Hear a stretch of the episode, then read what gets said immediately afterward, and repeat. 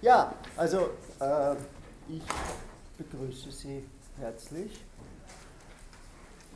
Zunächst einmal nur, nur zum, zum allgemeinen Prozedere. Das ist eine Vorlesung.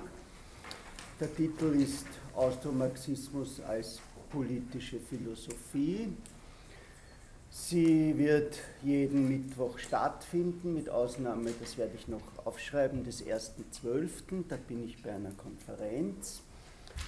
Äh, in der letzten Stunde gibt es eine schriftliche Arbeit und in der ersten Stunde des neuen Semesters gibt es ebenfalls den zweiten Termin der schriftlichen Arbeit. Sage ich jetzt schon, steht dann eh im Netz, nur äh, damit Sie sich darauf einstellen können.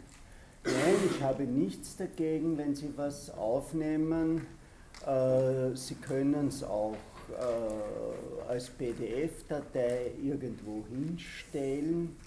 Ganz im Gegenteil, es gibt zwei Kollegen, die aus bestimmten Gründen, die zu respektieren sind, nur jede zweite Woche hierher kommen können und da wird einer nächste Woche kommen und wird irgendwie diskret bei den Besitzerinnen der herumliegenden Geräte fragen, ob er, ob er das haben kann. So, äh, dieser Titel bedarf einer vielfachen Präzisierung, einer Rechtfertigung und einiger methodischer Bemerkungen. Ich werde das ein bisschen im Kreis machen äh, und immer wieder auf den Austromarxismus, auf das Austro und auf allgemeine Bemerkungen zur politischen Philosophie, also zu einer angewandten Philosophie zurückkommen. Ganz schnell, äh, das Wort ist zum Schlagwort geworden durch einen amerikanischen Publizisten namens Louis Boudin und der hat eine Gruppe von damals jungen österreichischen Marxisten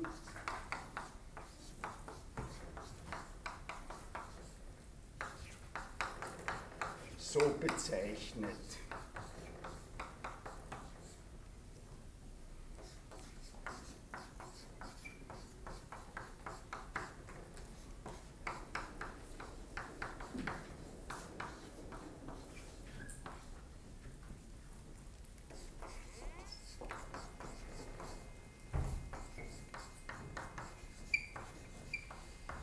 Das ist eine Gruppe, die weitgehend in den 70er Jahren geboren ist, die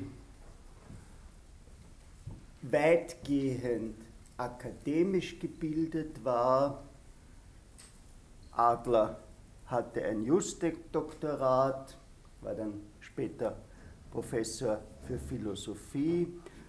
Bauer ebenso, Hilferding ebenso, Renner hatte ein Doktorat aus Staatswissenschaften und die aufgeschlossen waren im Gegensatz zu anderen autodidaktischen marxistischen Theoretikern für moderne Wissenschaft, für moderne Diskussionen.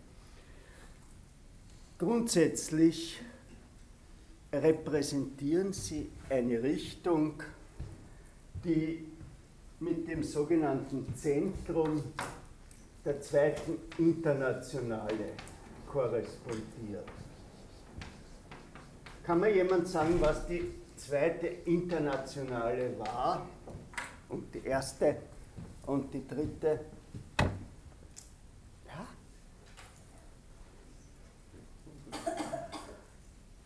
Der Proletarier hat kein Vaterland steht im kommunistischen Manifest.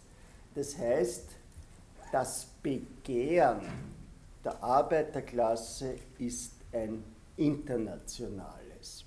Das heißt, äh, es ist nicht ein in einem Land agieren, sondern die Arbeiter haben sich mit der sogenannten ersten internationalen Arbeiterorganisation eine Organisation gegeben zu Beginn der 60er Jahre, wo sich eben die Parteien aller Länder getroffen haben, äh, ihr Handeln und auch ihre Theorie aufeinander abgestimmt haben. Ich halte das für relativ wichtig, weil das eigentlich eine der ersten offiziellen internationalen Organisationen waren. Ja, also das ist, äh, das hat heute Schule gemacht, heute äh, ist uns das selbstverständlich, aber wir sind eigentlich in der Zeit, wo es hauptsächlich auf staatlicher Ebene Bündnisse gegeben hat und keineswegs auf einer sozusagen privaten Ebene die Kooperationen von politischen Bewegungen Das ist die Feinstaubbelastung, liebe Kollegin. Nein, ich sage Ihnen das. Äh, das ist der Kreidestaub. Äh, das Arbeitsinspektorat sollte hier einschreiten. Äh, das Zeug geht nicht raus und es tut niemand was dagegen. Gut. Das heißt also, zu einem Zeitpunkt, wo es eigentlich an transnationalen Organisationen, damit wir mal ein bisschen paranoid sind, vielleicht die Freimaurer gegeben hat, vielleicht, äh, oder die Illuminaten oder die Jesuiten mit irgendwelchen geheimen äh, Vereinigungen. Und erst ein wenig später das internationale Rote Kreuz, haben sich diese Bewegungen, die in ihrem Land teilweise noch nicht einmal den Status einer Partei gehabt haben, weil eine repressive Parteiengesetzgebung das verhindert hat, zusammengeschlossen. Das halte ich für bemerkenswert und ich möchte Ihnen dazu sagen, dass es mir in dieser Vorlesung darum gehen wird, weil äh, der Austromarxismus halt eigentlich niemanden so richtig interessiert die Sachen aus der Geschichte der Arbeiterbewegung, die losgelöst sind von diesen ganzen Diktatur des Proletariats, permanente Revolution oder sonst etwas, die losgelöst sind von den gegessenen Sachen äh, herauszuholen. Also hier in diesem Feld ist das eine sehr moderne Organisation gewesen, die ist zerbrochen an dem Konflikt zwischen Marx und Bakunin. Wer war der Marx? Wer war der Bakunin?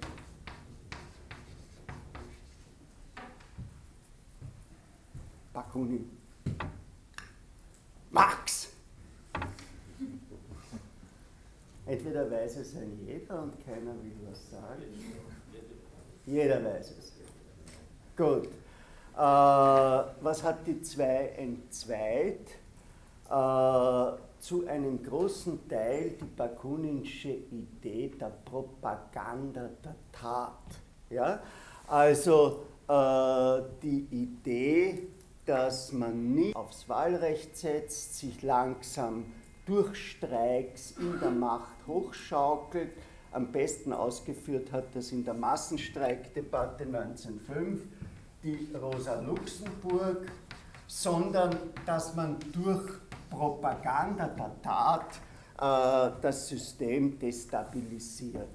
Also die, die, die Bakuninsche Internationale war auch so ein Franchise-Unternehmen äh, wie Al-Qaida und hat immerhin geschafft, glaube ich, einen russischen Zaren ganz und einen halb zu Attentaten den amerikanischen Präsidenten McKinley 1901, den König Umberto von Italien.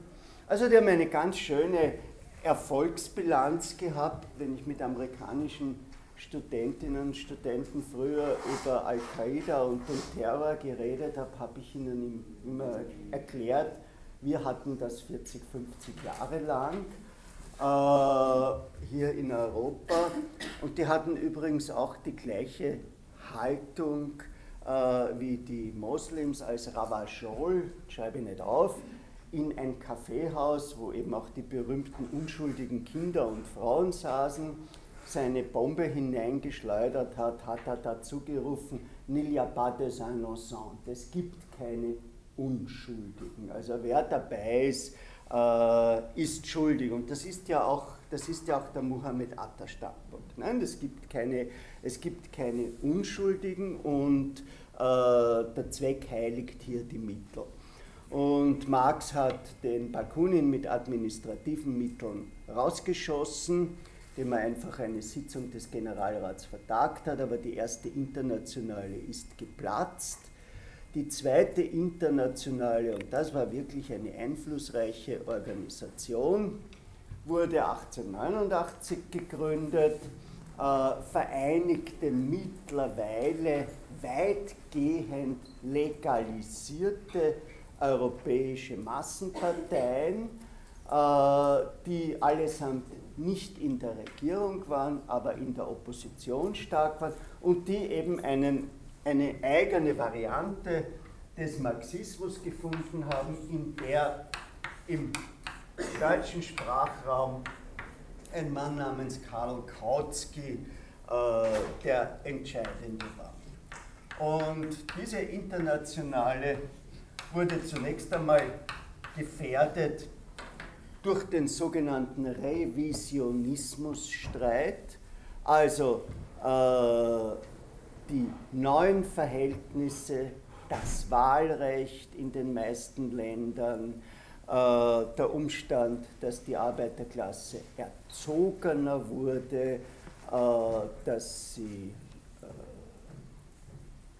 besser verdient, kultivierter ist, zwingt uns, unseren klassischen Standpunkt zu revidieren.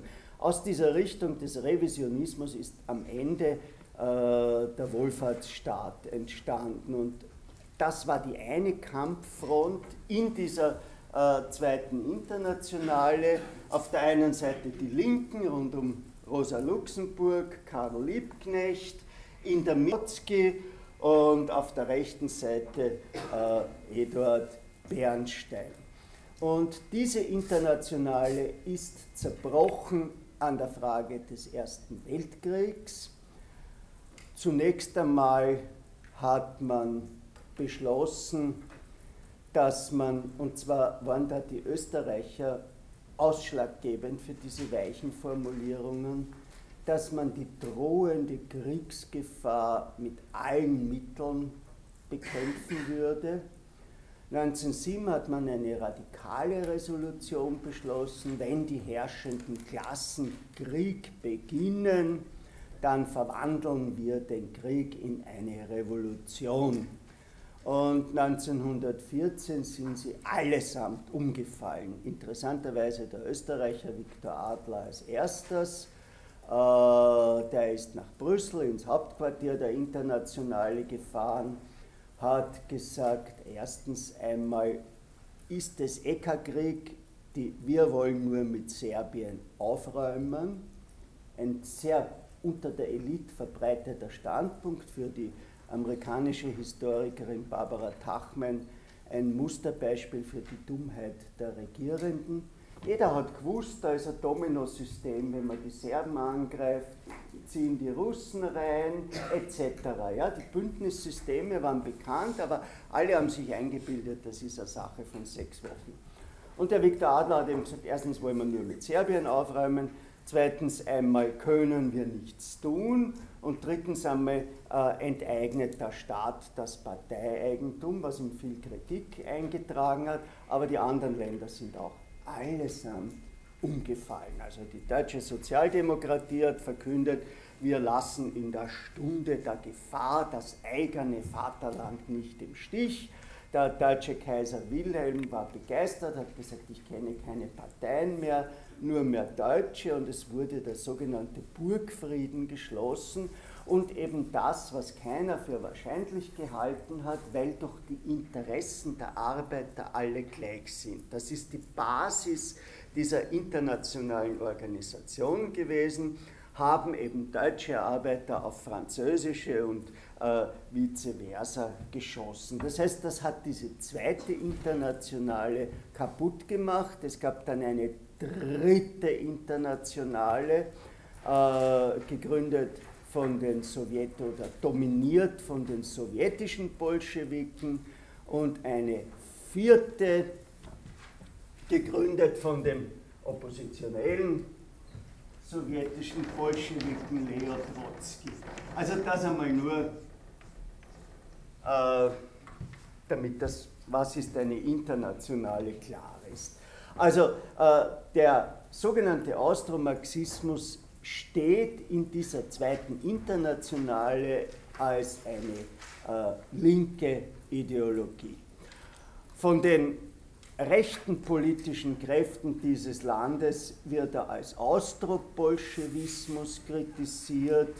Der berühmte Fürst Starnberg hat den berühmten Ausspruch getan, in Österreich würde keine Ruhe sein, bis der Kopf des Asiaten Breitner, Asiat ist eine Kodierung, Finanzstadtrat Hugo Breitner, der die Steuern geschaffen hat, sehr grausame Steuern für die Mittelklasse, die das sogenannte Rote Wien ermöglicht haben. Also diese äh, Gemeindebauten aus den 20er Jahren, die Sie alle kennen und wo ich am liebsten mit Ihnen, äh, aber das ist organisatorisch nicht zu machen, einmal eine Exkursion in den Rabenhof machen würde.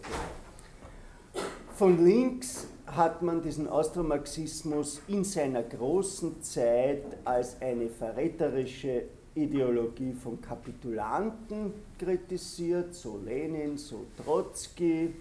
Äh, Im Selbstbild, das ist auch der Titel, des immer noch umfangreichsten Buchs zum Austromarxismus, dem Buch von Norbert Leser, hat er sich zwischen Reformismus und Bolschewismus positioniert. So, das ist einmal das Schlagwort, ja, damit Sie, damit Sie äh, wissen, worum es geht. Es geht um eine äh, Ideologie äh, innerhalb eines bestimmten Zeitraumes. Ich werde ihn dann später ausdehnen, von 1873 bis 1934. Und es stellt sich jetzt die Frage, wieso nennt der Vortragende das eine politische Philosophie? Und die Frage ist gerechtfertigt. Ja? Wer, wer hat sich denn mit politischer Philosophie beschäftigt? Bitte, was sind denn da die Zentralthemen, die Autoren? Wie schaut das aus? Das kommt darauf an. Also politische Philosophie fängt im Prinzip an ähm, mit der Bildung der Nationalstaaten. Ähm, da gibt es dann Theoretiker wie Hobbes, wie Hegel, wie ähm, Locke, die ähm, politische Konzepte für das Wesen eines Staates und das Gemeinwesen entwickelt haben. Und ähm, sehr politisch ist es dann mal im 19. Jahrhundert Aufkommen des Marxismus, wo man einfach Gesellschaftsordnung ähm, auf Basis politischer und gesellschaftlicher Verhältnisse definiert und entworfen hat. Sehen Sie, das ist wunderbar. Ich bin wirklich entzückt, dass Sie das sagen, weil einfach das Strittige, ja, an der Bestimmung dessen, was ist politische Philosophie, hier so schön rausgekommen ist. Ich kann mir vorstellen, dass hier äh, ein, ein Zeitler-Hörer oder eine Zeitler-Hörerin sitzt äh, und sich sagt, ja Moment, wie ist das mit Platon? Die Gesetze, ist das nicht politische äh, Philosophie und diese ganzen Renaissance-Utopien, ist das nicht? Oder, oder, oder, oder ist nicht wenn der Hegel sagt, der Staat ist die Wirklichkeit der sittlichen Idee, also das zeigt schon, ja? Ich möchte dazu sagen, dass ich nicht ähm, Philosophiestudentin bin, sondern ja. Politikwissenschaftsstudentin. Nein, nein. Deswegen wahrscheinlich auch ein bisschen Nein, nein, nein, nein überhaupt nicht. Über, sie haben keinen engeren Zugang, sondern der Begriff ist wahnsinnig, äh, ist wahnsinnig unklar. Ja? Also äh, ist, ja, natürlich gibt es Kernfelder der politischen Philosophie, aber die sind so heterogen. Ist das die Lehre vom Staat? Ottmar Spahn gesagt, der hat hier gelehrt. Die ist hier in diesem Raum. Äh, oder des Feindes. Das Politische ist ein organisiertes Feindverhältnis, nicht mehr. Es ist ein ungeheuer puristischer, ja, reduzierter Begriff eigentlich. In dem Moment, äh, wo ich weiß, ich bin gegen den im gestreiften Pullover, äh, ist alles gelaufen und alles, äh, alles äh, definiert sich. Oder ist das die Theorie der Demokratie, ähm, das zum, zum, zum Teil bei Ihnen äh, rausgekommen ist? Oder ist das, wie das für, für Aufsässige ist, ist das die Theorie der Revolution oder der Reform? Ist das die Zentralfrage? Äh, und das ist ein Problem, das trifft auch schon, so es ihn je gegeben hat, äh, den ursprünglichen Marxismus. Dass mit so es den ursprünglichen Marxismus gegeben hat, werde ich noch begründen, aber jetzt möchte ich, haben, werden schon mal das Kapital in der Hand gehabt. Bitte, wie fängt das an? Ja.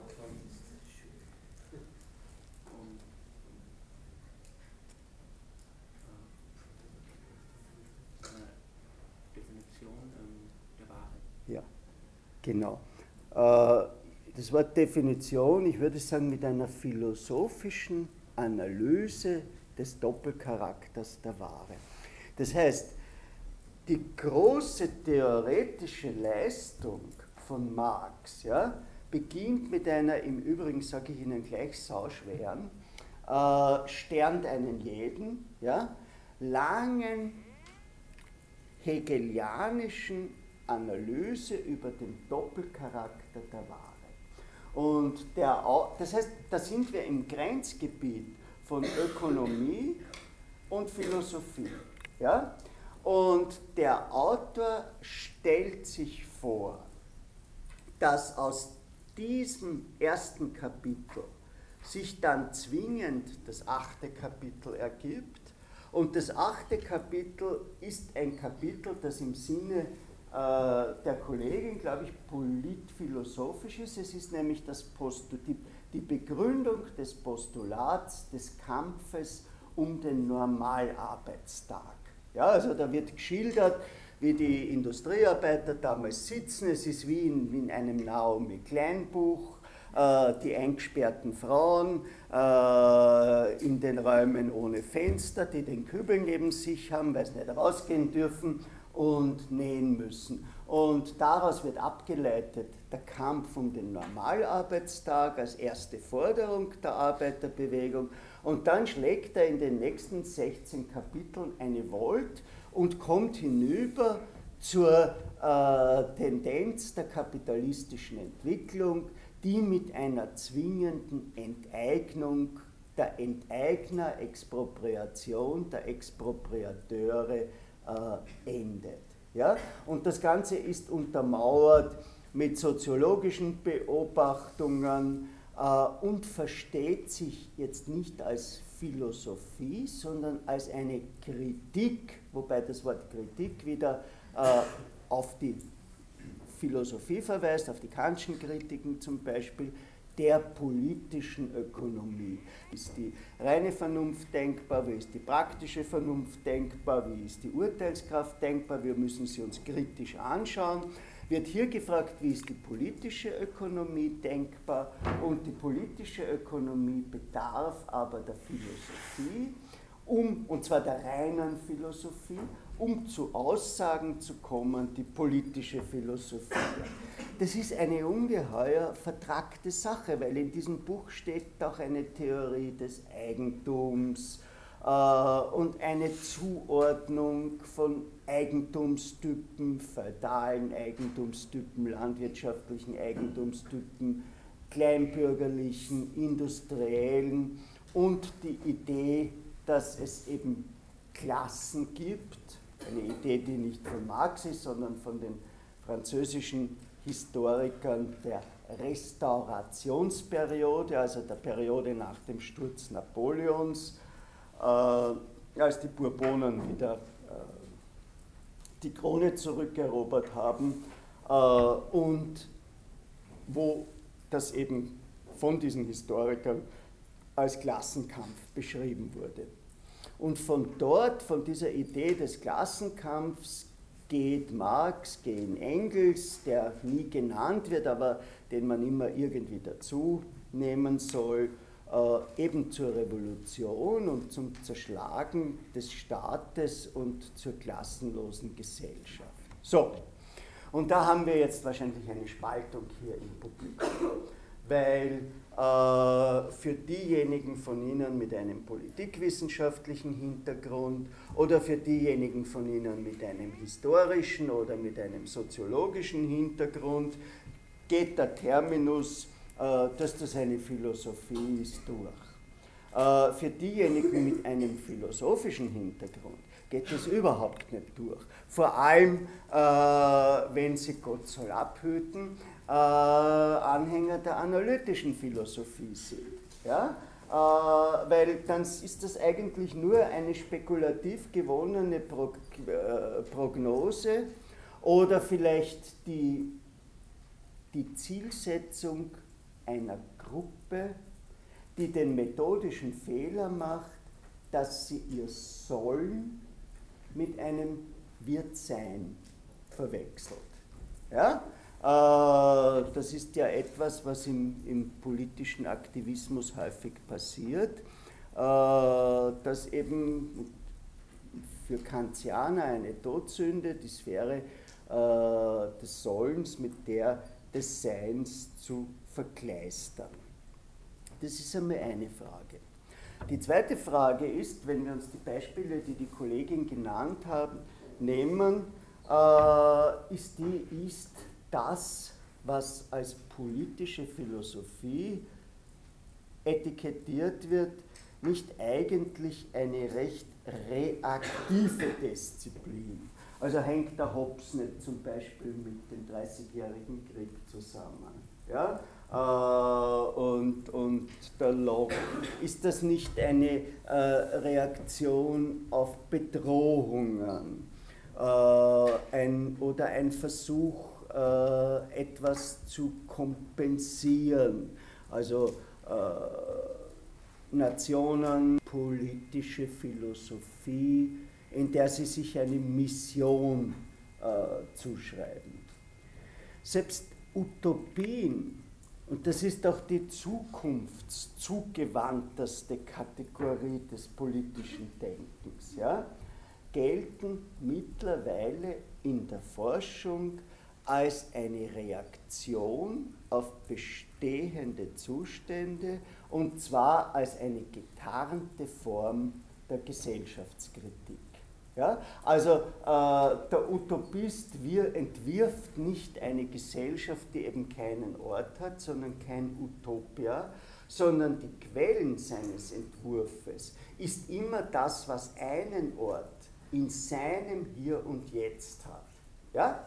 Also äh, der, der, der, der Utopist sagt nicht, weil das wäre völlig unverständlich, äh, die Universität, Quixel, Quaxel, Quaxel, Wuchsel, sondern er sagt, äh, er schreibt die Utopie einer freien Universität mit einer unbegrenzten Gemeinschaft zwischen den Lehrenden und jedes dieser Zukunftskonzepte enthält eine Kritik an dem Bestehenden. Ja? Das heißt, äh, auch äh, die Utopie ist etwas Reaktives, aber die Reaktionsfelder ändern sich.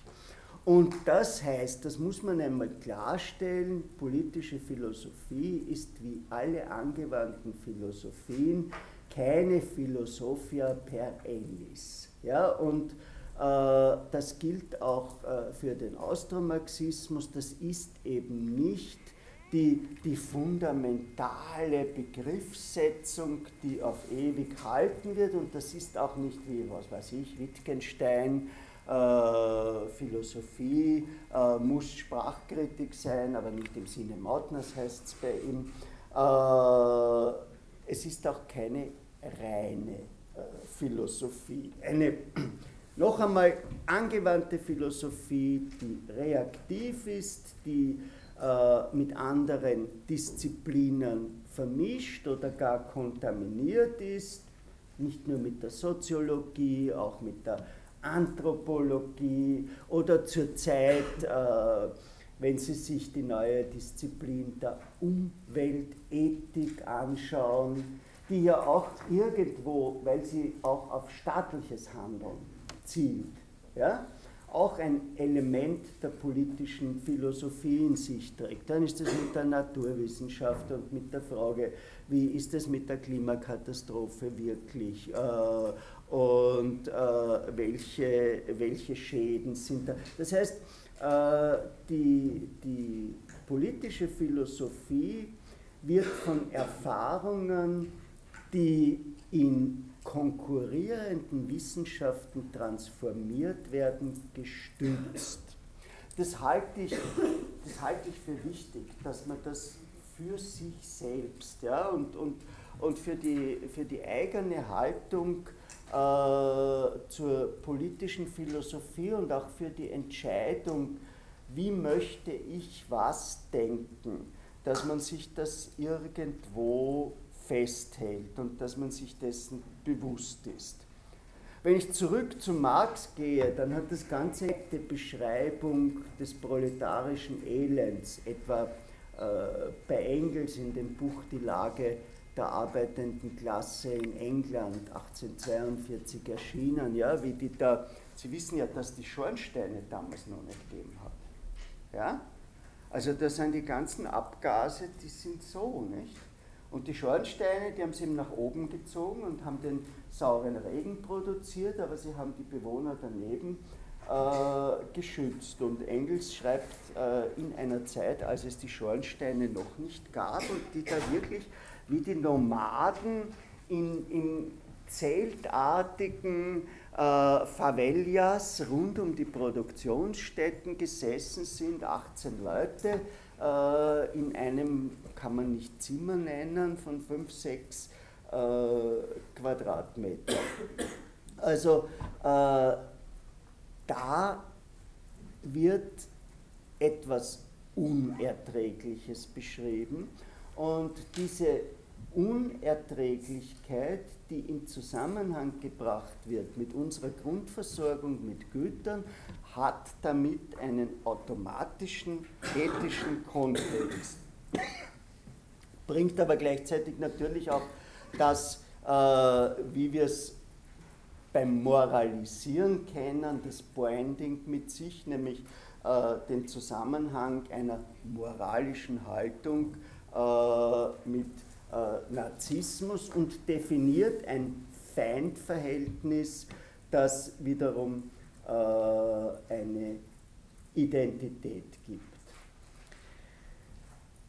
Es ist schwer, die Motivationen der reinen Philosophie und der anlassgebundenen zu unterscheiden.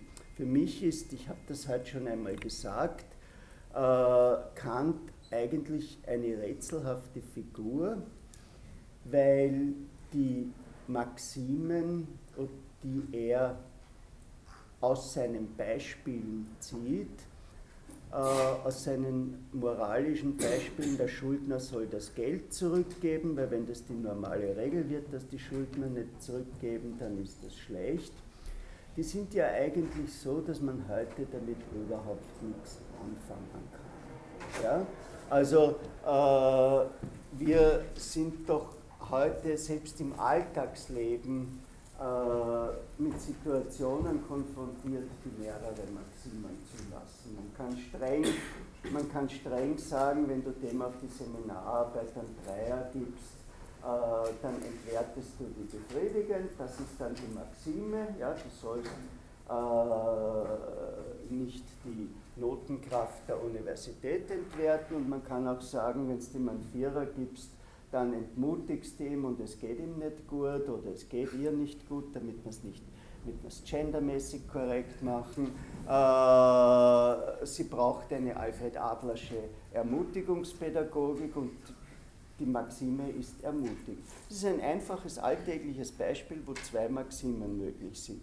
Und im Wirtschaftsleben sind mehr und das Kant uns da mit diesen simplen Beispielen alleine gelassen hat. Äh, obwohl er doch ein trickiger Investor war, wie man aus der Reichartschen Schulden immerhin eine Hinterlassenschaft von 23.000 gehabt hat. Wie er das macht, weiß ich nicht. Äh, bei der Firma Green hat er investiert. Äh, das, ist also der, das ist also der Punkt, wir, wir wissen gar nicht, wieso, wieso reduziert Kant seine Interessen so auf dieses bloße Problem, äh, des äh, metaphysischen Denkens. In jedem Fall ist dieses reine Denken eines, äh, das eben Marxisten ablehnen. Ich glaube, dass die elfte Feuerbach-These, also dieses berühmte, die Philosophen haben die Welt nur verschieden interpretiert, es kommt aber darauf an, sie zu verändern, dass das genau das Einfallstor ist, ja? wo die Philosophie in diesem unklaren kantianischen Sinne, äh, wir lassen uns mit der Wirklichkeit nur auf einer begrenzten Weise ein, sich eben aufgegeben hat. Äh, was Marx dazu veranlasst hat, nachdem er vorher brav über äh, die Differenzen der demokritischen und der epikureischen Naturauffassung dissertiert hat, ist nicht ganz klar. Er schreibt sehr mit eindringlichen Worten, aber im Grunde farblos von seiner Auseinandersetzung mit Hegel. Äh, ein wichtiger Schritt des Überganges ist ein Artikel von ihm über das sogenannte Holzdiebstahlsgesetz. Bauern äh, hatten das Privileg, das Fallholz im Wald zu sammeln. Na, wenn ein Sturm war, dann ist die ganze Großfamilie hinausgerannt äh, und äh, hat das Brennholz für die nächsten zwei Jahre gesammelt und möglicherweise auch ein bisschen nachgeholfen, wenn Sachen noch so mit einem Eckerl behangen sind oder sonst etwas. Wir wollen das nicht wissen, nur die Grundbesitzer wollten es wissen äh, und haben gesagt, na, das Sammelprivileg, das gilt nur für das bisschen, was am Boden liegt. Ja, es gibt übrigens heute noch Forstverwaltungen, äh, wenn sie da ein Stück Holz aufheben, auf einmal kommt einer hinterm Baum her und druckt ihnen einen Zettel in die Hand und sie müssen 2 Euro zahlen, gehen in die Schlossverwaltung, ja, weil das irgendwie das Holzsammeln verboten ist. Und, äh, und das, war, das war ein Punkt, wo Marx sich mit einer Komplexität konfrontiert gesehen. Ja? Nämlich, äh, und zwar eben genau in dem Sinn, wo Kant uns alleine gelassen hat, mit zwei verschiedenen Maximen. Ja? Also äh, wie ist dieses Gesetz zu interpretieren, dieses Privileg? Ist es historisch zu interpretieren oder aktuell? Punkt 1. Und Punkt 2, welchen Interessen ist der Vorzug zu geben? Ja? Äh, und daraus hat er eben den äh, Schluss gezogen, Gesetze werden im Namen der Herrschenden gemacht. Also äh, Holz aufräumen, damit kein Käfer sich in das, aber Holz aufräumen, damit man selber ein Brennholz hat, das der Herr Graf auch verwenden konnte, könnte, nein. Also vielleicht ist er über diese Frage, äh, über diesen Versuch, kann mir meine Form des Denkens, kann mir das dialektische Denken, das ich bei Hegel studiert habe, hier weiterhelfen. In jedem Fall äh, greifen seine Arbeiten aus. Äh, vor allem bei, bei Engels kommt die Distinktion Materialismus, Idealismus dazu. Es kommt eine Erkenntnistheorie dazu, die äh, ganz gegen Kant, äh, sagt unser Bewusstsein, widerspiegelt die Realität, ein nicht ganz widerspruchsfreier Begriff, weil der Spiegel ja auch ein Medium ist, das die Realität flach macht, also äh, er eben eine äh, Dimension nimmt und die Frage, wie er geschliffen ist und wie er unterlegt ist und wie der Erhaltungszustand ist, ist ja eigentlich, weist ja eigentlich schon in die kantianische Richtung, schaut euch das erkennende äh, Subjekt an. Die sowjetischen Theoretiker haben eine Zeit lang äh, den Begriff Fotografieren äh, verwendet, den haben sie aber, nachdem die Fototheoretiker in der Sowjetunion entschieden protestiert haben, äh, wiederum äh, aufgegeben. Das heißt noch einmal, auch der Ur ich muss das immer wieder kreishaft sagen, auch der ursprüngliche Marxismus ist keine genuin politische Philosophie sondern er interveniert in mehreren Disziplinen und zwar manchmal systematisch, manchmal eklektisch, manchmal originell und manchmal mit einem gar nicht so geringen Begründungsprinzip. Und das gilt auch äh, für den Austromarxismus, der das Feld eigentlich noch erweitert hat. Ja, Austromarxismus. Das Wort hat ja eigentlich schon äh, in sich eine Bedeutung, die dem Marxismus die universelle Kompetenz abspricht. Ja? Also Austro, da wird eine Region genannt und diese äh, Region hat eben ihre eigene Variante des Marxismus. Ich weiß nicht, ob Ihnen die Doris Lessing noch etwas sagt, die Schriftstellerin. Hat mal den Nobelpreis gekriegt vor einigen Jahren, hat unter dem Titel Das goldene Notizbuch äh, einen Klassiker der feministischen Romanliteratur geschrieben, eine Entwicklungsgeschichte und die hat mal gesagt, das 20. Jahrhundert war so schön, weil es hat zwei Universalsprachen gegeben. Man konnte äh, in, in Peking, in Barcelona, in Ankara, wo auch immer, aus dem Flugzeug steigen. Äh, Klassenkampf und Ödipus-Komplex hat ja jeder verstanden, der einen abgeholt hat. Ja? Äh, während das wichtig. Äh, also die, der, der globale Marxismus hat eine Schnittfläche, so verstehe ich diese Lessing, aber diese Schnittfläche lässt sich hauptsächlich über Schlagworte und vielleicht dann über Sprachspiele herstellen. Dieses Proletarier aller Länder vereinigt euch, eben diese große Parole der Internationale ist ja okay, aber eben nur unter bestimmten Projektlagen. Und in Österreich war eine solche Projektlage, die uns breit beschäftigen wird, die Nationalitätenfrage. Da sind wir jetzt schon äh, bei dem Austro in Austromarxismus. Das Wort lädt zu einer, nennen wir einmal, holistischen, ganzheitlichen Kommentierung ein. Austro, das ist ein geografischer Begriff, ja, also nicht ident äh, mit heute. Von den, von den vier Burgen des Burgenlands haben wir nur mehr zwei. Die eine liegt äh, als Bratislava in der Slowakei und die andere liegt als Sopron äh, in Ungarn.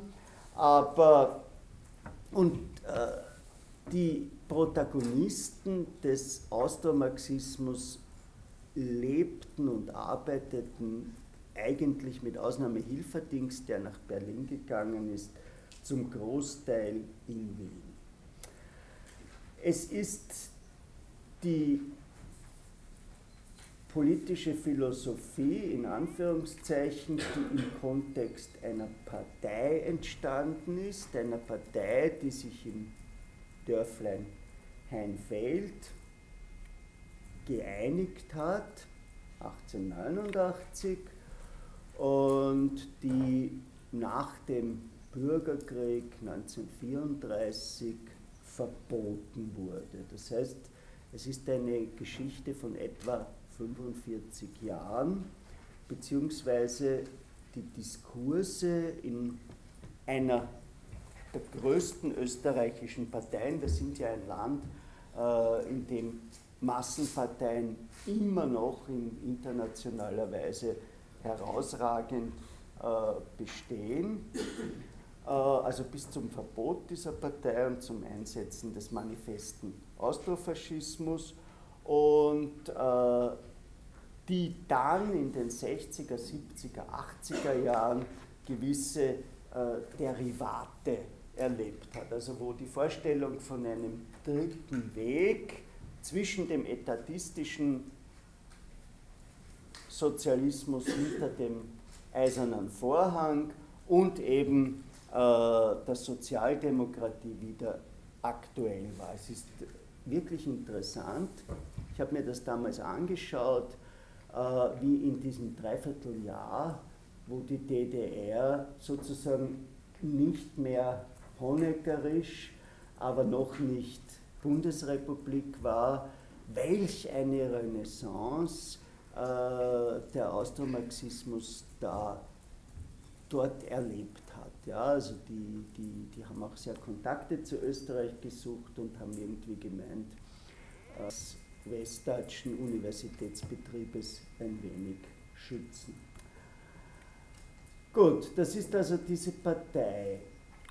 Ich glaube aber auch, dass dieser Austromarxismus ein intellektueller Bestandteil dieses legendären Wiener Fin de siècle ist. Und das ist, glaube ich, äh, eine Darstellungsweise, wo ich mich von der Literatur, die Sie sich vielleicht hilfsweise anschauen, in der städtischen Bibliothek am Urban-Loritz-Platz, wo Sie sich aus dem Regal holen können, oder in der Studienbibliothek der Arbeiterkammer, wo Ihnen immer drei, vier äh, Bücher gebracht werden, wenn Sie den Bestellschein ausfüllen, äh, wo ich mich ein bisschen unterscheide, dass ich also die ästhetischen, die wagnerianischen und die nietzscheanischen Grunderfahrungen, die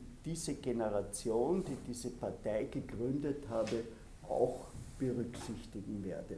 Das heißt, bei dem, was ich Ihnen hier erzählen werde, hängt sozusagen die ganze österreichische Geschichte drinnen. Ja? Die, die politische und die soziale und die kulturelle und die Geschichte des Standes der Intellektuellen und ihre Auseinandersetzung mit modischen Philosophemen und vor allem äh, mit der Geschichte äh, der Industrialisierung. Und dann kommt noch dazu, dass das alles in einer Partei geschehen ist. Parteien sind künstliche Massen, so heißt das bei Freud, äh, die, ein, die ihren eigenen Mechanismus entwickeln. Karl Mannheim, der Wissenssoziologe,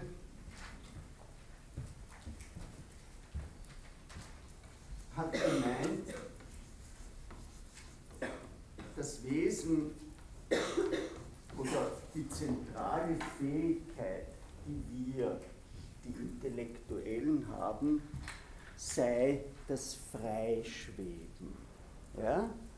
Äh, das heißt, äh, wir hätten die Fähigkeit, standortfrei uns wie ein Ehetherapeut von mir aus ja, in beide Positionen hineinzuversetzen. Ja, also wir können, wir, können beides, wir können beides nachempfinden. Den Standpunkt des einen Partners, sie redet seit einem halben Jahr nichts mehr mit mir und den Standpunkt des anderen Ehepartners, er hat mich oder sie hat mich vor einem Vierteljahr betrogen. Wir, wir sind freischwebend, ja? wir sind nicht die beste Freundin oder der beste Freund, äh, der jetzt sagt, hau den oder hau die raus, der oder die redet nichts mehr mit dir und, und, und, und zirkt herum, sondern wir können das gewichten und die äh, wissenssoziologische Position ist eben, dass wenn wir Bestandteil des Objekts, dann kontaminiert sich äh, unser Denkmechanismus. Also dann setzt auch ein Schlagwort.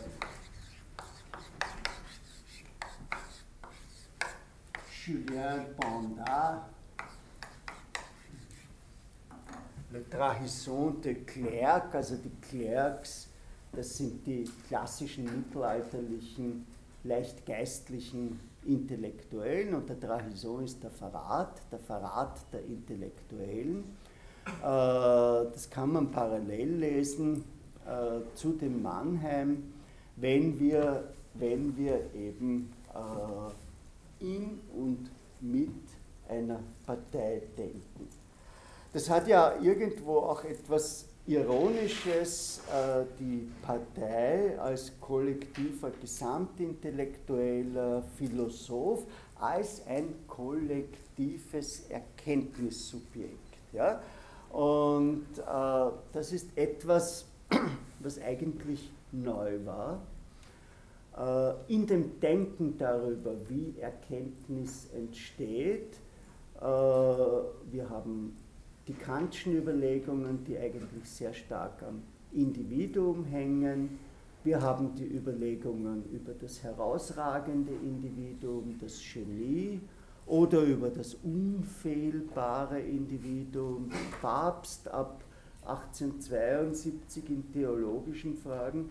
Aber wir haben nicht die Überlegung über einen kollektiven Gesamtintellektuellen, der durch den Industrialismus und der Max Adler hat das äh, sehr, sehr nachdrücklich erklärt, über ein breites Erfahrungsspektrum verfügt, das sich nur addieren muss, um zu einer vollständigen Gesellschaftssicht zu kommen. Also in diesen Ideen von den kollektiven Erkenntnissubjekten werden ein ganz klein wenig die heute so berühmten kreativen Gruppen äh, antizipiert, ja? wo, die, wo die kreative Gruppe äh, einfach mehr, mehr sieht, als das äh, der Einzelne sehen kann. Das ist richtig.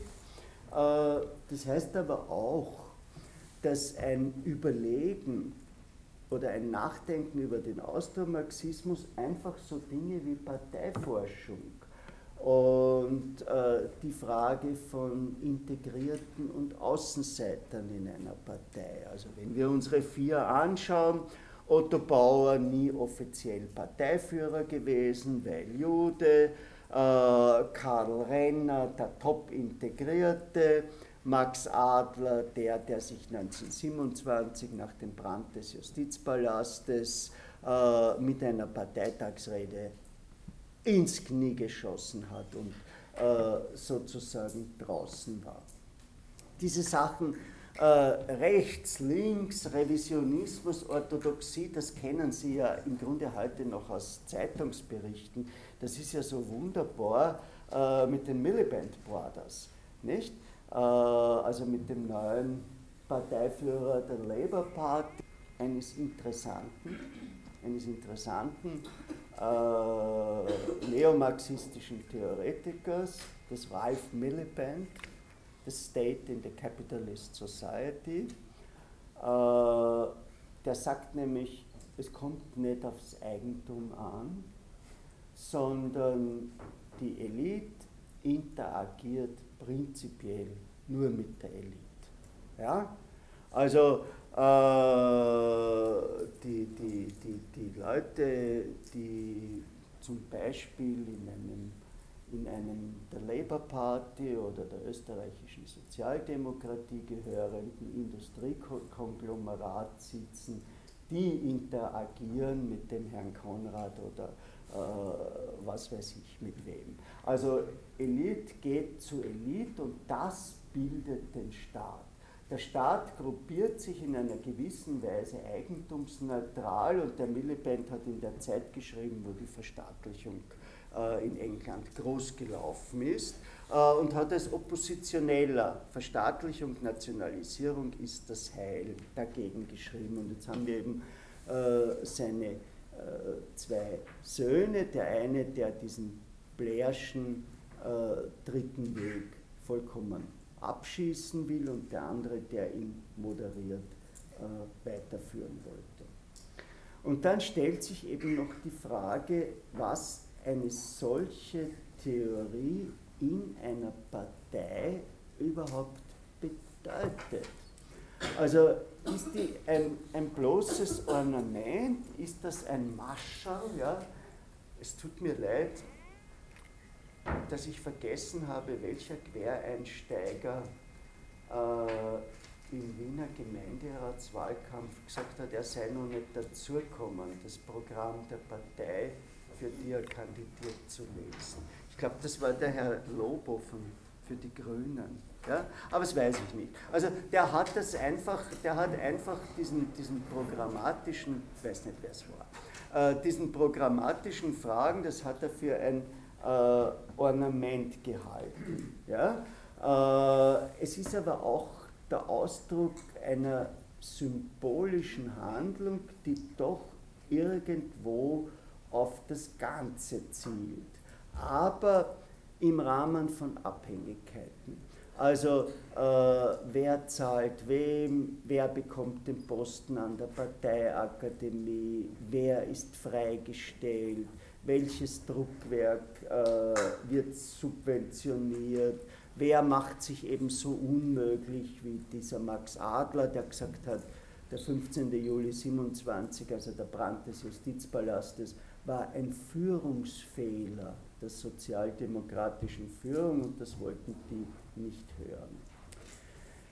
Noch einmal, der wissenssoziologische Vorwurf, und wenn Sie das Buch vom Leser durchblättern, dann werden Sie finden, dass er äh, diesen Vorwurf gerne austeilt, eher wo es um die linken Positionen geht, äh, die Parteiintellektuellen legitimieren in der Reflexion eine Praxis, die sie selbst gestalten.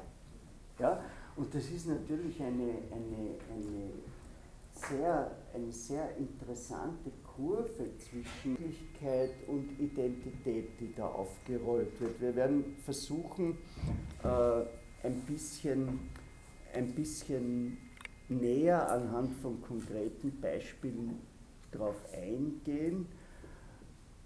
Noch einmal nur zusammenfassend, das war also eine widersprüchliche Parteiideologie, wobei das Wort Ideologie ja auch umstritten ist. Foucault hat wirklich im Hörsaal immer geschrien, äh, man soll ihm bitte einmal etwas zeigen, was nicht Ideologie ist. Dann ist er bereit, eine Frage, in der hat immer am Ende Fragen zugelassen. Ja, man musste bei den Foucault-Vorlesungen zwei Stunden vorher da sein äh, damit, man, damit man einen Platz gekriegt hat.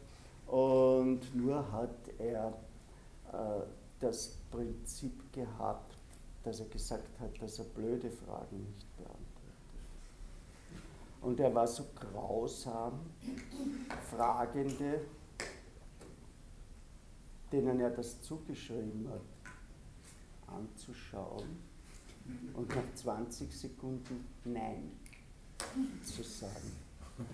Gut, also das, so geht es auch oder so geht es auch nicht.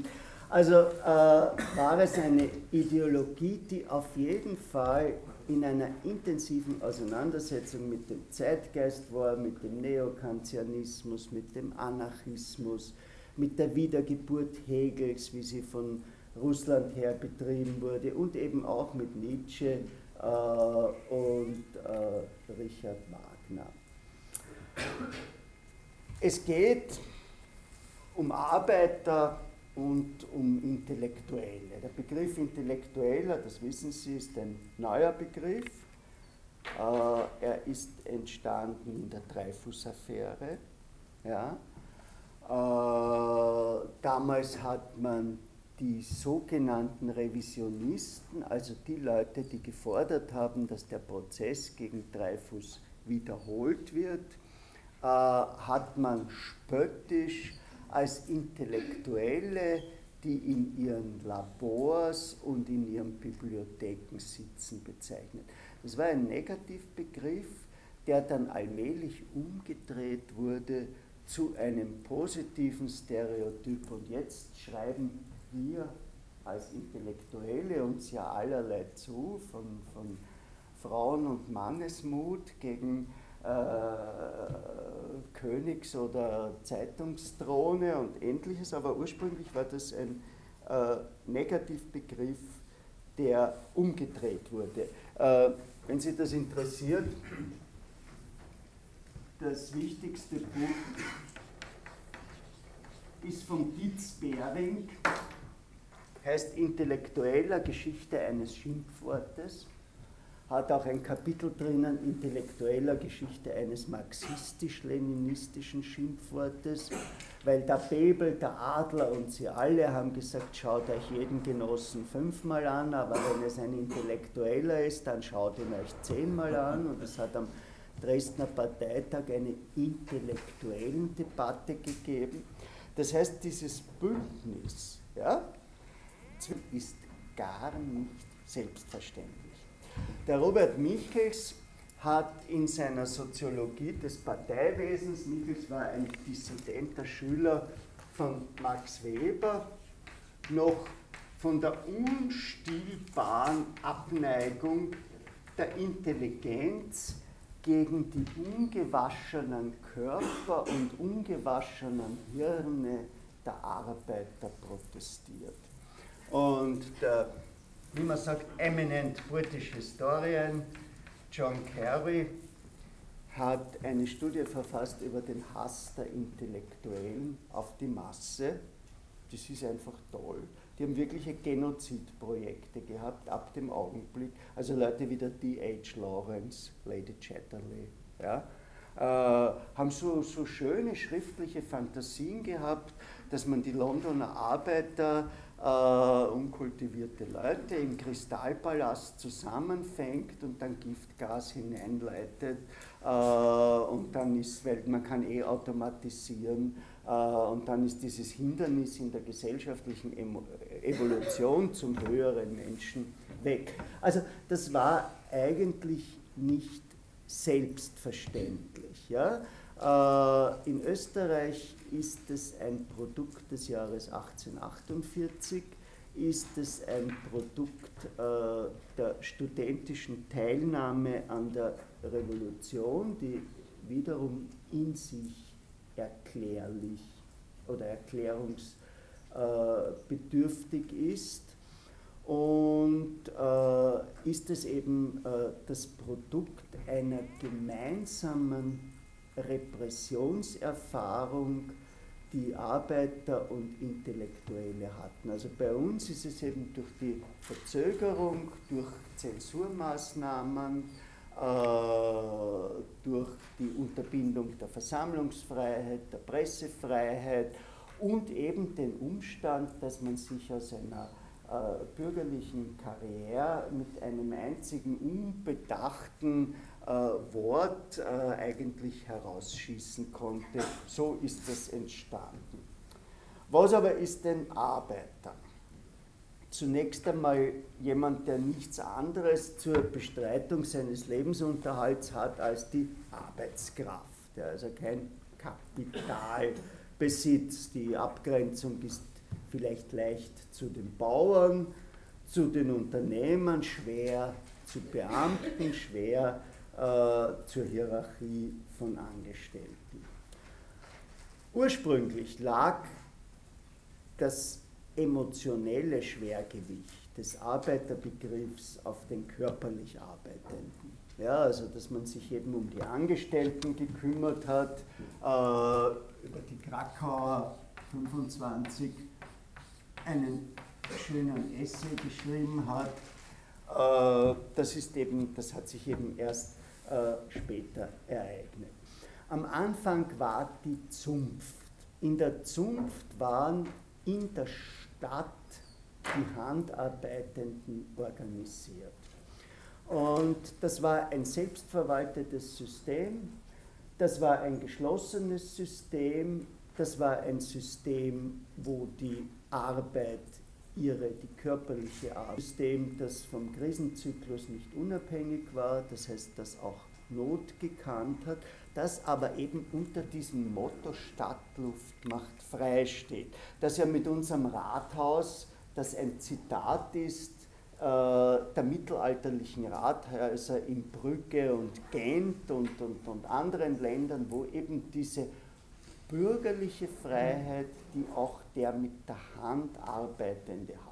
Also da gab es ein Solidaritätssystem, wenn beide Eltern gestorben sind, dann hat sich die Zunft äh, um den Nachwuchs gekümmert. Und da hat es eine Witwenversorgung gegeben, weil ja sowieso der Altgeselle nicht heiraten konnte, bevor er nicht Meister war. Also hat er die Frau äh, Meisterin im Idealfall genommen. Und da gab es genau diese gleichen äh, Patchwork-Familien, über die wir uns heute so aufregen, eben aus diesen, äh, aus diesen wirren Heiratssystemen. Ne? Also der, der, der, der, der 30-jährige äh, Handwerksmeister, äh, der in erster Ehe mit der, mit der zehn Jahre älteren äh, Frau Meisterin verheiratet war, wurde Witwer, weil die bei der Geburt äh, des sechsten Kindes gestorben ist und er hat zwei Jahre getrauert und dann hat er eine äh, jüngere Frau geheiratet äh, die dann auch wieder nach, nach, nach drei Kindern im Kindbett gestorben ist. Die war ja ungeheuer, die Kindbettsterblichkeit.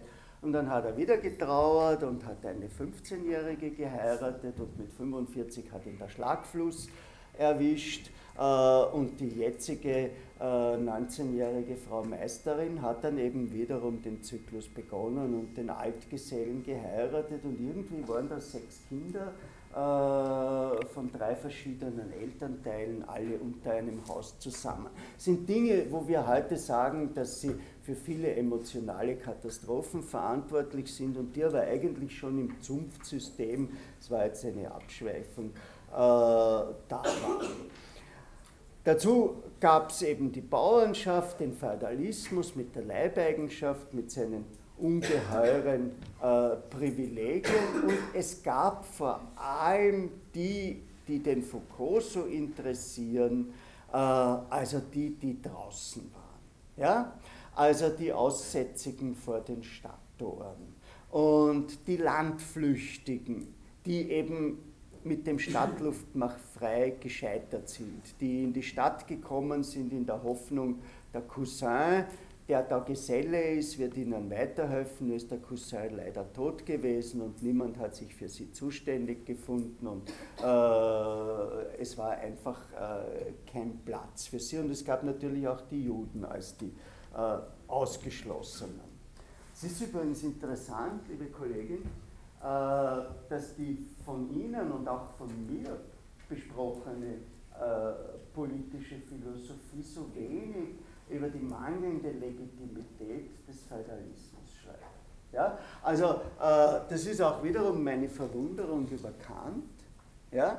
Äh, ich meine, Schiller war ein Kantianer und in Kabale und Liebe, na da kommt das präzis vor. Ja? Die Lady im Adelstitel bedeckt, wie es der deutsche Jüngling äh, ihr rebellierend ins Gesicht sagt. Die Lady Milford braucht ein neues äh, Perlendings, weil das alte ist irgendwie schon nicht mehr, mehr, mehr modisch. Äh, und der Fürst verscherbelt 300 junge Männer an die Engländer, damit sie in den Kolonien die Aufständischen und die Indianer bekämpfen.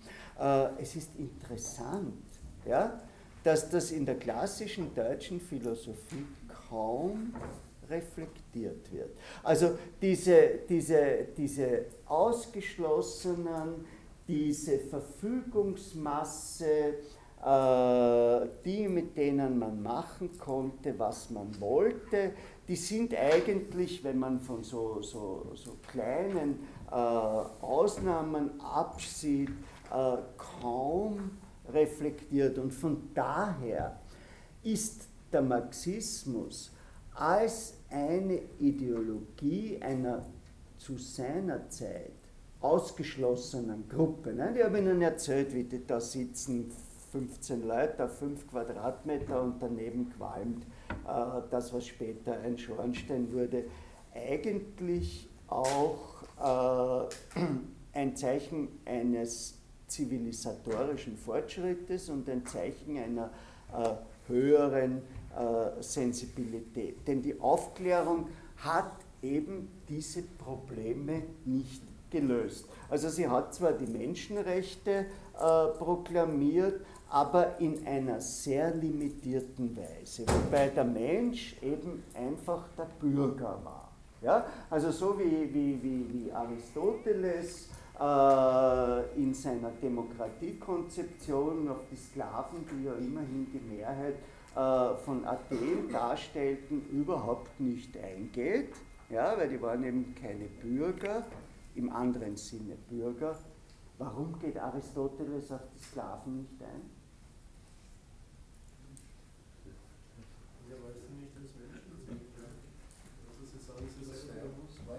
Komplizierter. Es ist komplizierter. Es fehlt ihnen an Würde. Und die Würde hat der, der das Vaterland mit der Waffe verteidigt. Der Sklave, der kehrt jemand. Ja?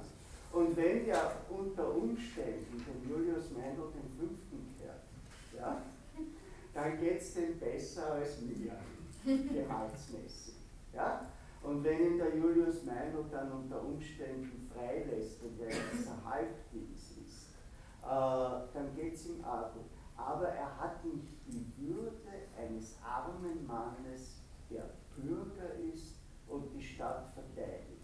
Ganz im Gegenteil, der Sklave hat das Privileg, dass der Bürger, zu, also wenn ich, wenn ich als attischer Bürger nach Sparta komme, hauen sie mir raus wenn ich als Sklave mit meinen Goldeseln beladen komme und modern sage, jetzt möchte ich in, in Sparta investieren, ich halte das für militärisch äh, der artischen Dekadenz für überlegen, das Wirtschaftsmodell, das hier praktiziert wird, dann werden sie mich begrüßen. Ich werde aber wieder kein Bürger sein. Also so war das, so war das interessanterweise bei Aristoteles, diese Ausbildung. Ja, die, die hat schon eine Begründung und so ist eben äh, Aufklärung und im Rahmen der Menschenrechte, äh, dass eben Freiheit, Gleichheit und Brüderlichkeit zum Beispiel äh, nicht für die Sklaven in Haiti gilt.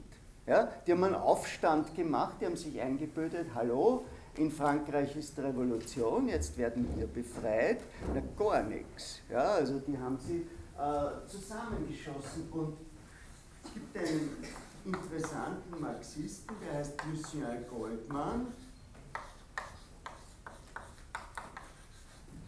Äh, hat in einem Buch Der christliche Bürger und die Aufklärung hat er analysiert, dass der Slogan Freiheit, Gleichheit und Brüderlichkeit tatsächlich der Slogan einer wahren produzierenden Gesellschaft ist. Warum? Wenn sie nicht frei sind, mache ich keine Geschäfte mit ihnen, dann nehme ich es weg. Wenn, man nicht, wenn, sie, wenn wir nicht gleich sind, kann ich keine Geschäfte mit ihnen machen. Dann muss ich zu ihrer Inhaberin gehen. Und mit der muss ich kontrahieren. Und Brüderlichkeit heißt einfach, dass wir beide ein Interesse haben, dass wir einen guten Deal machen. Also dass der eine seine Sache günstig verkauft und dass der andere seine Sache äh, so anbringt, dass er damit weiter. Also diese, diese, äh, diese Brüderlichkeit ist die Brüderlichkeit des etwas gemeinsam Unternehmens. Ja, genauso wie in der, in der Renanschen Definition der Nation, eine Nation, die Gemeinschaft von Menschen ist, die Großes gemeinsam getan haben und in Zukunft Großes gemeinsam tun wollen, hat das nicht diese Zuschreibungen, äh, die wir dem heute geben, sondern ist etwas sehr äh, Pragmatisches. In der französischen Revolution, die ja als eine Hungerrevolte im Übrigen begonnen hat, gab es die Sans-Culotten, was heißt denn das?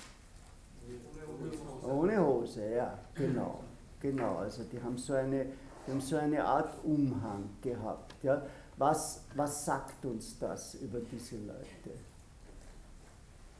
Das waren bäuerliche Taglöhner, ans Urbane noch nicht angepasst, ja, äh, in prekären Beschäftigungsverhältnissen, äh, ohne sozusagen eine, eine Verbindung zu einem Betrieb. Und es gab eben auch die Bauern, die sich als Handlungsmasse äh, den agierenden Bürgern, die sich äh, in vielfältiger Weise gehindert gefühlt haben, zur Verfügung gestellt haben. Äh, es hat nach der Französischen Revolution wo es auch einen radikalen Flügel gegeben hat, um Marat, den Versuch gegeben rund um Babeuf, hoffentlich habe ich ihn richtig geschrieben, äh, das also mit einer Verschwörung der Gleichen die französische Revolution fortzuführen. Aber das ist auch einfach als, aus einem Mangel an einem Subjekt gescheitert. Und diese Subjektisierung hat eine vollkommen neue Problemlage geschaffen. Übrigens auch einen neuen Ansatz der ethischen Fragestellung. Ja? Also, äh, dass unsere Menschen da zu 15 und so weiter, Lage der arbeitenden Klassen in England, das mag für Kant verwerflich sein. Ja? Äh, wenn wir es vom Standpunkt der utilitaristischen Ethik Utilitarismus, was ist das? Also ja. Die Richtigkeit eines Handels äh, reflektiert in der, äh, in der Wirkung seiner äh, Folge. Und was ist die anzustrebende Wirkung? Das Gute. Für alle. Das, da alle ist einmal ein Wort und wie ist es mit alle? Was für, für alle ein, Sem, ein Frühstückssemmel, frisches an der Türglocke oder was ist für alle? Ja, alle ist schon gut. Das größtmögliche Glück für alle. Ja? Also das ist eine sehr relativierende Sache. Ja? Also das heißt, auf meinen Job übertragen, dass die größtmögliche Zahl von Leuten am meisten von dem, was ich sage, verstehe. So soll ich reden. Ja? Also ich soll nicht auf einem hohen Niveau reden, weil das ist vielleicht für, für zwei Kolleginnen oder Kollegen, die frustriert sind über meine manchmal einfachen Erklärungen, äh, begeisternd. Und ich soll auch nicht, schaut, der Reinhard, das war, äh, also eben, der war ja Bundespräsident, nicht? Opa hat ihn noch gewählt. Also ich soll auch nicht versuchen, äh, mich da sozusagen rein, sondern ich, ich soll versuchen, eine Achse zu finden. Das ist die, das ist die Ethik äh, des Utilitarismus. Und der Utilitarismus ist eine große Rechtfertigungsideologie, sowohl der, der ich sage das jetzt nicht negativ, äh, im Sinne der Industrialisierung und im Sinne der Globalisierung. Er hat aber auch ein massives ethisches Problem.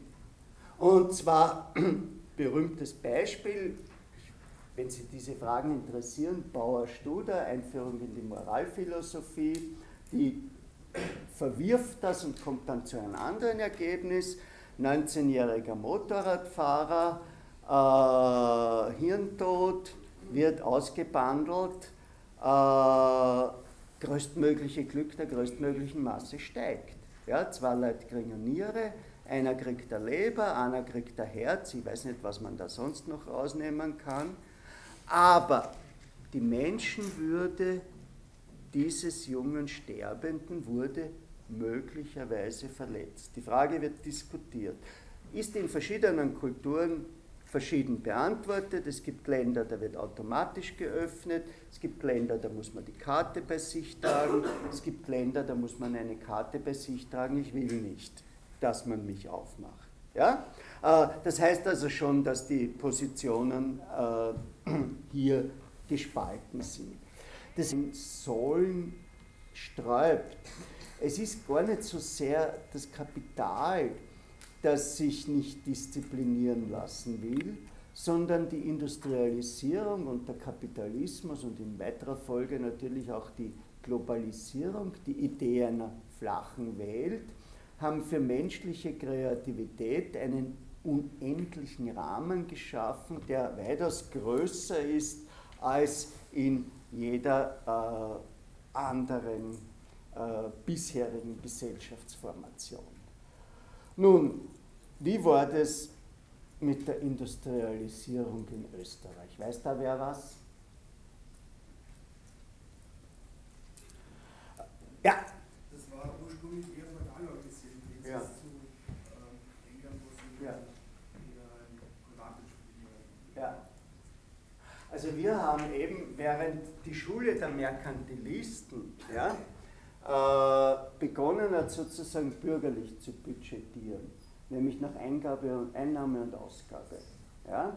Äh, und äh, unter Colbert, ein bürgerlicher Finanzminister übrigens, eine bürgerliche Beamtenschaft herangewachsen ist, die die Industrialisierung begleitete. Haben wir noch politisch budgetiert, kameralistisch, ja, also nach dem Willen äh, des Herrschers, und äh, haben kurzzeitig eine Industrialisierung äh, von oben versucht, äh, waren aber gleichzeitig ein Musterland einer verspäteten Industrialisierung. Und dann, ja, das ist umstritten. Äh, der David Goody zum Beispiel, meint, das stimmt nicht. Nur, der konzentriert sich auf diese ungeheure industrielle Explosion ab ungefähr 1855, ja, also die sogenannte Gründerzeit. Und da waren wir diese 18 Jahre bis 73, bis zur äh, Weltwirtschaftskrise, die ja von Wien ausgegangen ist, ja, von einer Krise an der Wiener Börse, werden wir noch breit darüber sprechen, da waren wir ein bisschen eine Art China. Also äh, ein Land mit ungeheuren Wachstumsraten und der China-Effekt liegt ja darin, dass diese spät reinkommenden Länder, die können auf die Erfahrungen der ganzen anderen Länder zurückgreifen. Also zum Beispiel die kulturellen Erfolge des siècle sind eben darauf zurückzuführen, dass wir, dass wir das synthetisieren konnten mit unseren eigenen Sachen. Und das, also das, der, der ungeheure Schock der Industrialisierung, Shock of Modernization, äh, wird das gern genannt, die Zerstörung der Landwirtschaft, das, das Reinbringen von Bauern in eine neue Arbeitsdisziplin. Das sollten Sie sich einmal anschauen, wenn Sie, wenn Sie das interessiert, von William Thompson, das Buch The Making of the British Working Class. wie das war, wie die die, die Fabriken geprügelt haben und wie die Bauern einfach ja seit Generationen gewohnt waren, an bestimmten Tagen arbeitet man nicht und bei einem bestimmten Wetter gehen wir nicht raus. Und jetzt sollten sie jeden Tag um, um sechs in der Fabrik sein, ja, weil so lange gab es noch kein künstliches Licht. Äh, und auch diese vollkommene Entwertung, für die ich immer auf das im Belvedere leider zurzeit nicht gehängte Bild vom Zwiebelweiber verweise. Das äh, ist eine alte Frau und die kommt mit einer Steige, da sind 10 Kilo Zwiebel drauf, offensichtlich aus Niederösterreich nach Wien. Und das rentiert sich für sie. Sind ja alle Billerkäufer, haben brav eine Billerkarte, wie es ihnen ein gesunder Hausverstand sagt. Äh, 10 Kilo Zwiebel 2,99, 20 Kilo Zwiebel, wenn sie einen angenehmen Keller haben, 3,99. Äh, was ist passiert? Für, dafür kommt unser Zwiebelweiberl nicht nach Wien. Ja? Äh, in Ungarn hat sich die Landwirtschaft industrialisiert, der Zugsverkehr ist eingesetzt, es war möglich, ganze Waggons von Zwiebeln nach Wien zu bringen.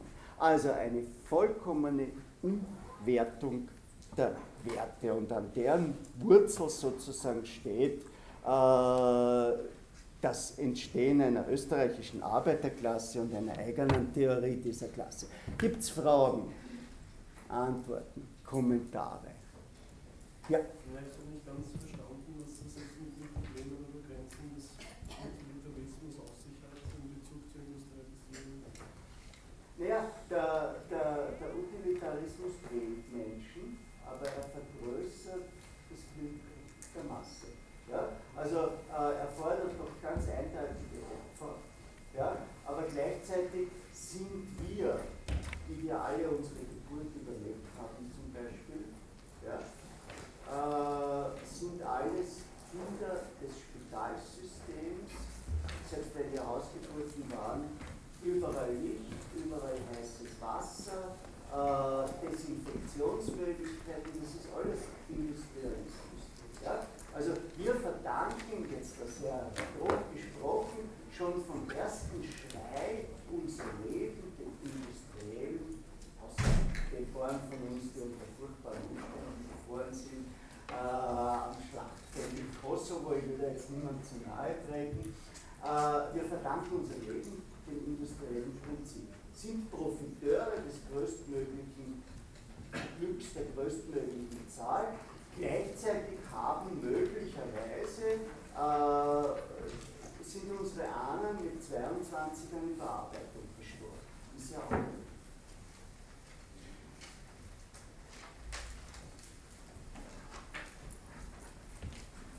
Gut, also dann schauen Sie sich vielleicht ein bisschen was an, dann haben Sie mehr davon. Ja? Äh, weil wir kommen dann nächstes Mal zum Viktor Adler und äh, zu diesen eigenartigen, heute schon mehrere Male angedeuteten Nebeneinflüssen neben Marx auf den Austromarxismus.